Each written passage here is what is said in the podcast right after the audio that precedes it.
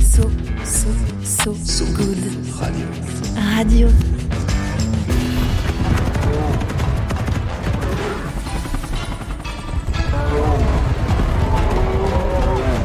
Rhinocéros albinos C'est une espèce indigène de Jumanji. Ils sont gros, blancs, effrayants, stupides et ils mangent les humains. Des rhinocéros albinos qui chassent des étudiants piégés dans un jeu vidéo magique.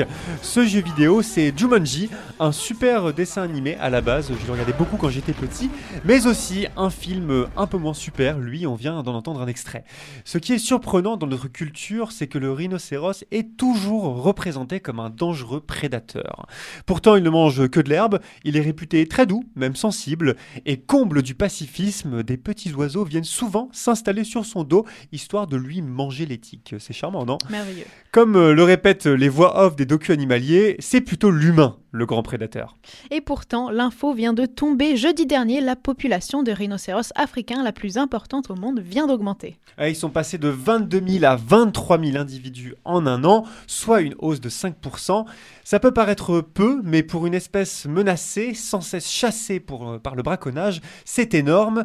D'ailleurs, l'Union internationale pour la conservation de la nature, la UICN, le précise, c'est la première fois en 10 ans que les rhinocéros africains voient leur population augmenter. Si ça, c'est pas une corne d'abondance, je vois pas ce que c'est.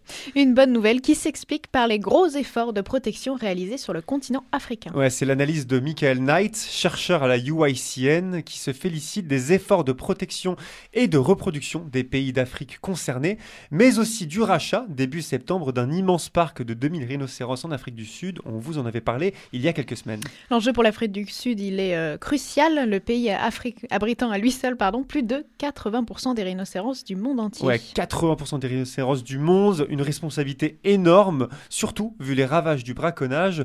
Je sais pas si tu es au courant, Luna, mais les cornes de rhinocéros, elles sont réputées avoir des vertus médicinales, ce sont, selon certaines de médecine traditionnelle.